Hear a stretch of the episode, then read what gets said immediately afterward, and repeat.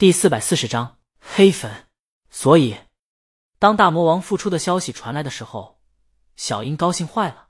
他对大学室友说：“嘿，等着吧，大魔王要王者归来了。”然而，大魔王是归来了，可归来的大魔王让小樱觉得变了。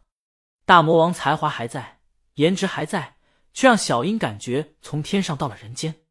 小樱思来想去，断定这是大魔王结婚导致的。他所崇拜的大魔王，那是在天上不沾凡间尘土的。他一想到女神现在要让江阳那什么，他就心疼，他怒，所以他现在看见江阳就双眼冒火。就在这时，他拍到了江阳的骚操作，拎着个骷髅头过安检。小英那个热血上头啊！他甚至还瞬间脑补出一则新闻：大魔王老公是憨憨，杀人肢解以后，竟试图坐高铁运尸。最终没过安检就被抓获，大魔王重获自由的新闻再也不必让这铁憨憨压在身上了。他太激动了，奈何安检小姐姐把他放过了，他又去开行李箱了。小英这才明白过来，感情是一个人体骨骼模型。她只能说大魔王老公真够奇葩的。小英很快也过了安检，然后在江阳开箱让安检员检查的时候，小英去到一旁又悄悄拍大魔王。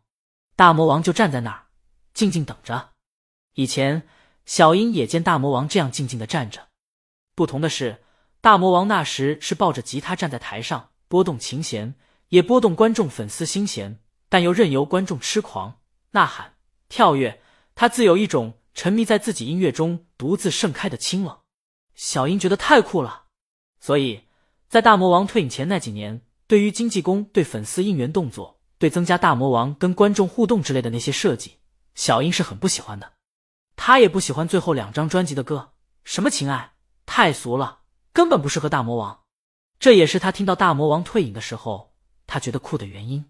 他觉得那才是他喜欢的大魔王。至于复出后，歌儿他很喜欢，他也喜欢《一鸣先生》这张专辑，虽然依旧抒情，但没有我爱你，你爱他那么俗不可耐了，就是歌中多了牵绊。这一点让他很不喜欢，就像现在这样，等在那儿的大魔王目光有了重点，身上有了牵绊，有了俗世的等待，有了一股烟火气，再不是以前潇洒自如、来去如风的大魔王了。小英在看把专门放骨架的行李箱合上的江阳，他这会儿压根没想到这骨架将掀起怎样的风雨，为他带来怎样的震撼。他现在只是觉得女神竟然嫁给了他，他心痛。小英想着这些，用手机拍着鲤鱼，忽见鲤鱼看了他一眼，吓得小英赶忙把手机放下。不过，大魔王朝他那一笑，真好看啊！小英的心都酥了半边。在大魔王去检票的时候，他忙跟上检票进站，在远处观察。大魔王老公推着两个一模一样的箱子，在《向往的生活》出现过。李青宁挽着他胳膊，俩人有说有笑，期间停下来，左右看了看后。朝着一家书店走去，他们在书店的杂志区逛了一圈。李青宁买了一本杂志，然后他们就进了商务候车室。小英是二等座的票，进不去，不能跟踪了，只能遗憾的返回来。他的车还早。小英一面把刚才拍到的视频配上文字上传到社交媒体上，一面进了书店，买了一本李鱼刚才买过的杂志，打算看一看偶像看的书，离偶像的心更近一些。买了杂志以后。小英去到自己的候车室，拆了杂志塑封，找了个位子坐下，看着书的封面，轻叹一声：“偶像就是酷。”别的偶像看的东西不外乎文学、时尚，他偶像看的是科幻，就是“江阳”两个字印在醒目的位子，用他们饭圈的话来说，妥妥的 C 位。小英，刚才他只顾着上传视频并配文字了，压根没看到这名字。感情大魔王买杂志。是为了支持老公啊！在江阳名字的上方有文章名字献给阿尔吉农的花束，在名字下面有一段话。小英估摸着是对这文章的评语，亦或者言简意赅的介绍。他写了：“如果你有机会，请放一些花在后院的阿尔吉农坟上。”小英想，这算剧透吧？书还没看呢，就知道主人公死了。幸好这是科幻，不是推理。小英。只觉这句话平常，打开杂志寻找目录，然后翻到目录所指示的这篇文章所在页。这是杂志，自然没有什么感谢的话。文章前面是一段小字，引用了柏拉图的《理想国》，后面进步报告，应该升上事情知道聪明，一系列的错别字挑衅般的冒出来，很多应该断句的地方还没有标点符号。作为一个文科生，小英的语感很好，现在却成了他读下去的阻碍，有点恶心的难读。难道杂志写错了？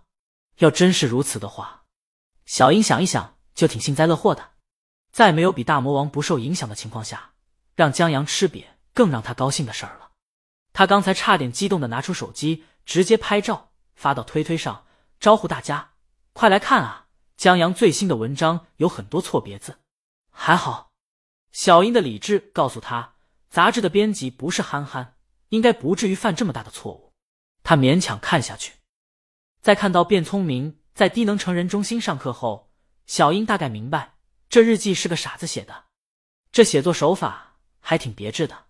小英嘀咕，但看了一会儿以后，小英觉得还是太难读了。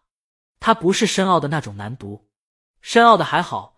小英作为文科生，难读的大部头啃过不少，都读下来了，还成就满满。这本书的难读，它是让人脑袋短路的难读。很多人读书是有语感的，就是一段话里的几个字一组。一读就知道什么意思，这大概可能也是许多人文字顺序不影响阅读的原因。但这本书的错别字和缺乏应有的标点，破坏了他的语感和阅读习惯。小英读了一段，必须目不转睛的每个字都读，稍微在心里一断句，就有一种我读了吗？我读的什么？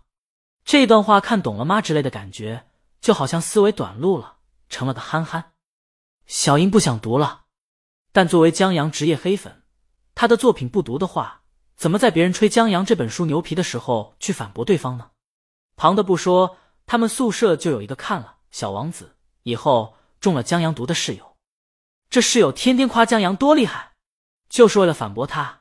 小英也得努力，正所谓知己知彼，百战百胜。小英硬着头皮继续读下去。